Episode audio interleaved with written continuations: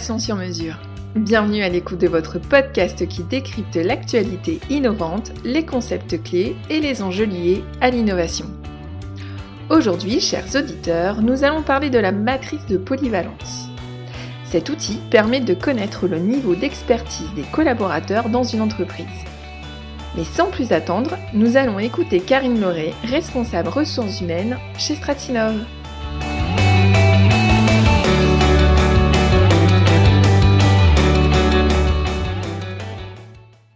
Bonjour Karine, merci d'avoir répondu à l'invitation.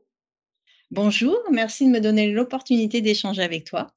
Alors c'est un plaisir euh, et nous sommes curieux de découvrir cet épisode qui parle de la matrice de polyvalence.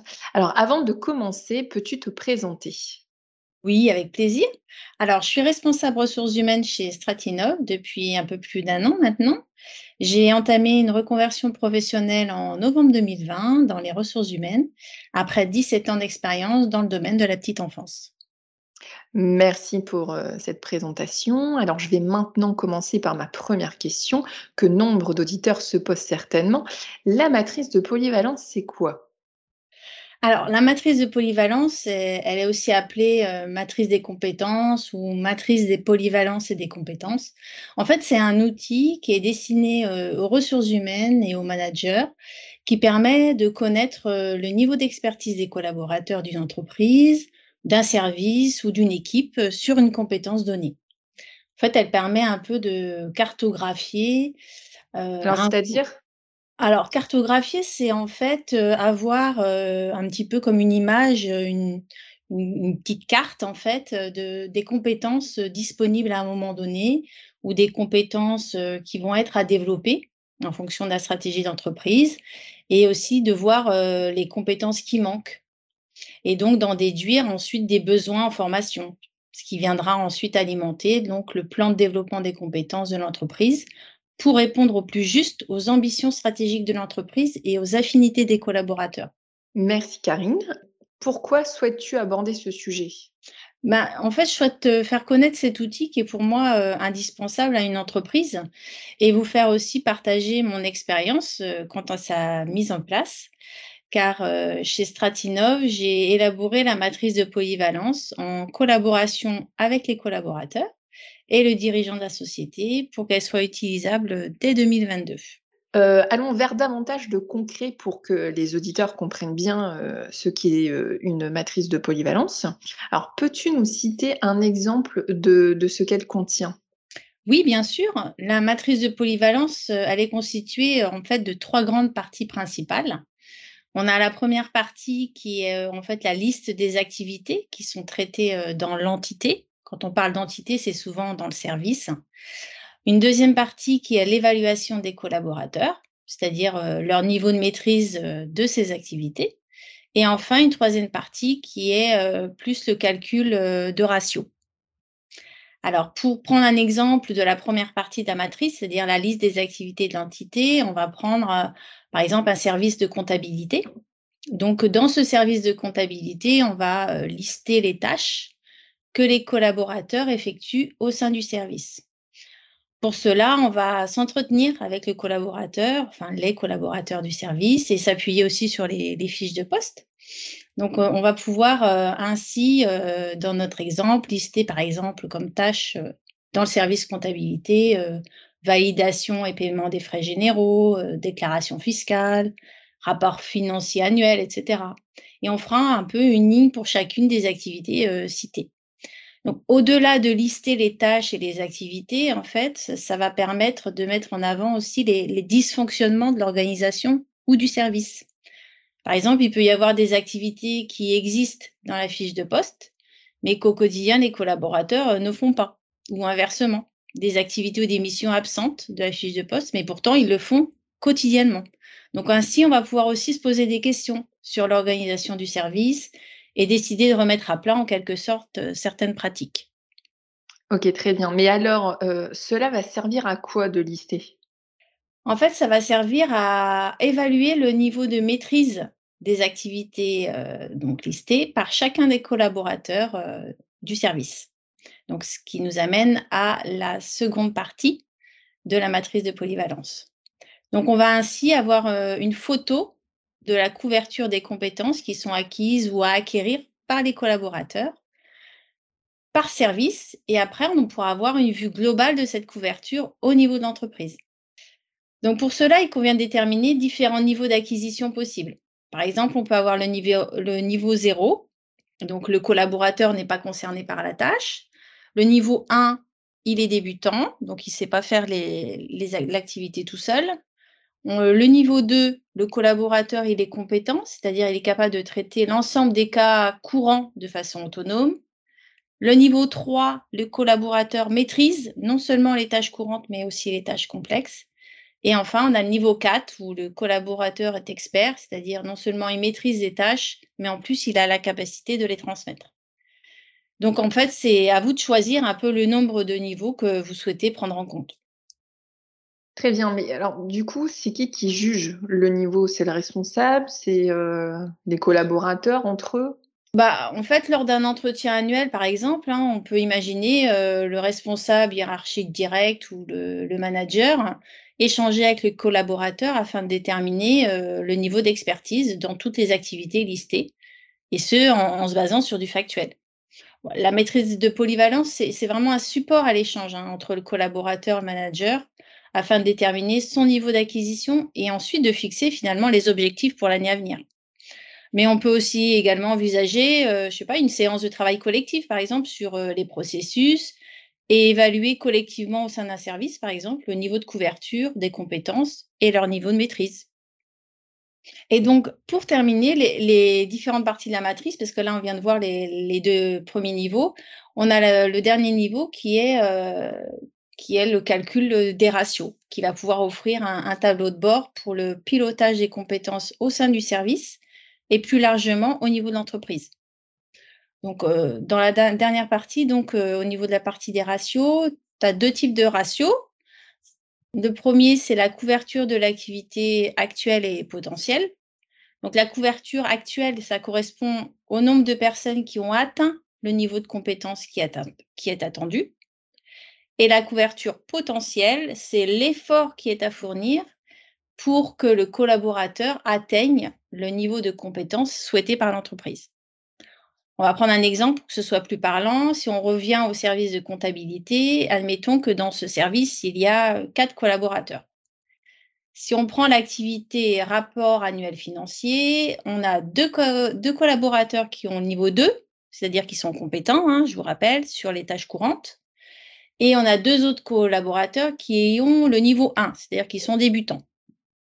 Donc, euh, la société, par exemple, souhaite que les collaborateurs aient au moins le niveau 3, c'est-à-dire le niveau maîtrise.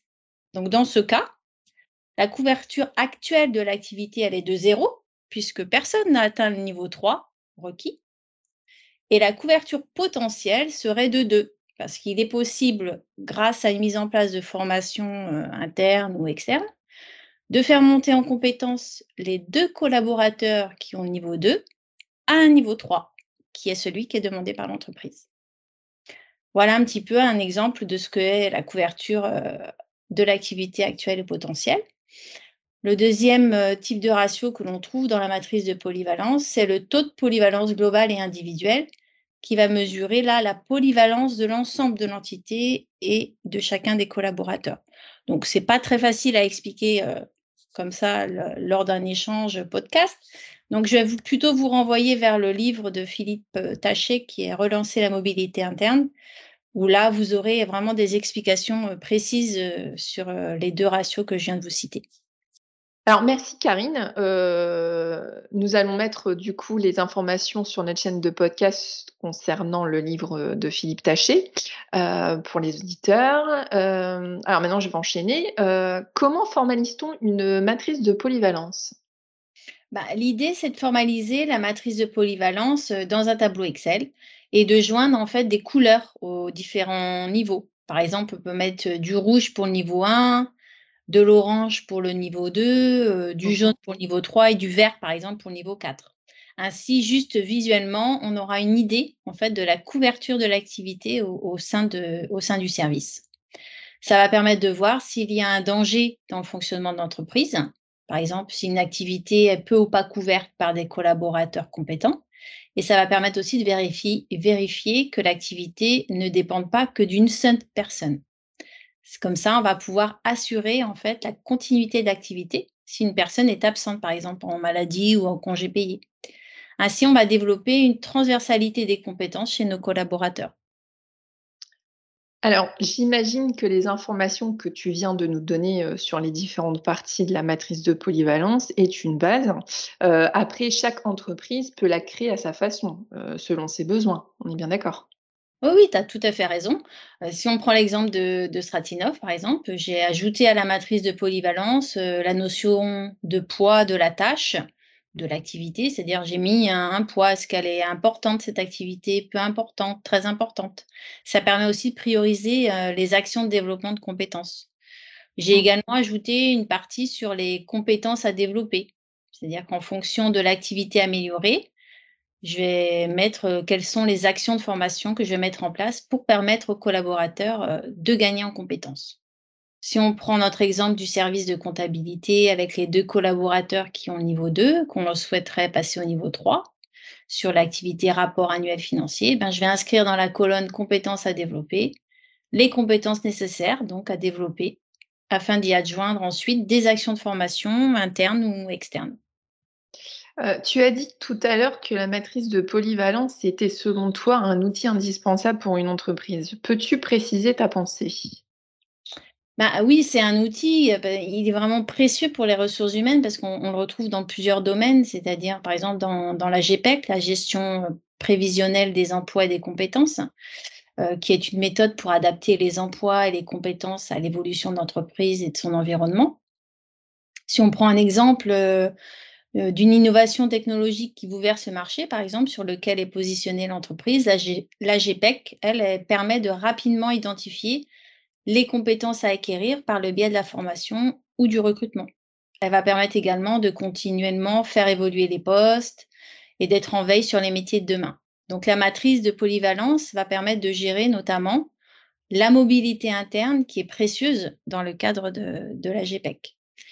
Mais elle est aussi euh, utile euh, dans le recrutement. Par exemple, grâce à la matrice de polyvalence, on va plus aisément cibler les compétences qui sont recherchées chez les futurs candidats les compétences manquantes peuvent être euh, obtenues en recrutant bah, des personnes qui possèdent des compétences requises. Alors très bien, Karine. Mais est-ce que ça marche en vrai? Ah. ah, c'est une bonne question. C'est un outil de pilotage des compétences hein, qui, comme tous les outils, va demander à être pratiqué et adapté au sein de l'organisation.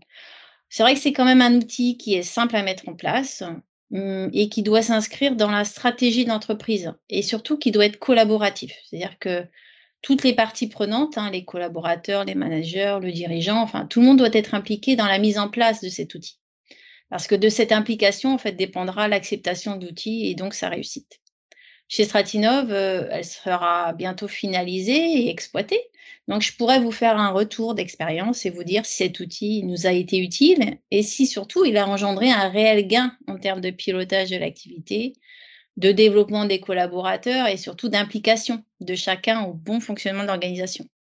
Euh, alors, Karine, nous arrivons à la fin de cet échange. Euh, l'enjeu de ce podcast était de faire connaître la matrice de polyvalence et de donner des pistes euh, pour la mettre en place au sein d'une entreprise.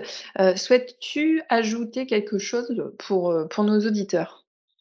Oui, il faut savoir qu'avec nos clients, cet outil est parfois exploité pour mettre en exergue les compétences sur lesquelles s'appuyer, celles à développer ou à acquérir, afin d'installer une dynamique d'innovation qui est propice au développement d'entreprise et à la fidélisation des collaborateurs. Mais pour aller plus loin, donc vous pouvez donc euh, aller voir aussi, euh, en plus du livre de Philippe Taché, le livre euh, La boîte à outils de l'organisation de Benoît Pommeret. Et vous pouvez aller visiter le site web La boîte à outils DRH, dans lequel vous pourrez trouver un exemple de matrice de polyvalence. Ça peut vous aider pour commencer. Sinon, bah, après, c'est à vous de jouer. Et n'hésitez pas à partager vos expériences via mon LinkedIn euh, quant à l'utilisation de cet outil au sein de vos structures. Je serais vraiment ravie d'échanger avec vous sur le sujet. Eh bien, merci Karine pour, euh, cet échange. Euh, on espère avoir quand même un retour hein, sur cet outil.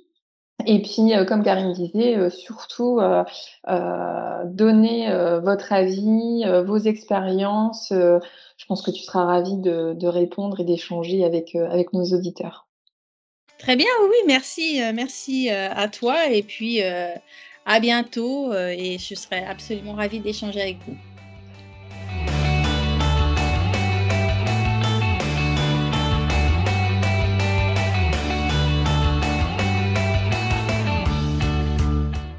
C'était Innovation sur mesure. Abonnez-vous à notre chaîne de podcast pour les prochains épisodes.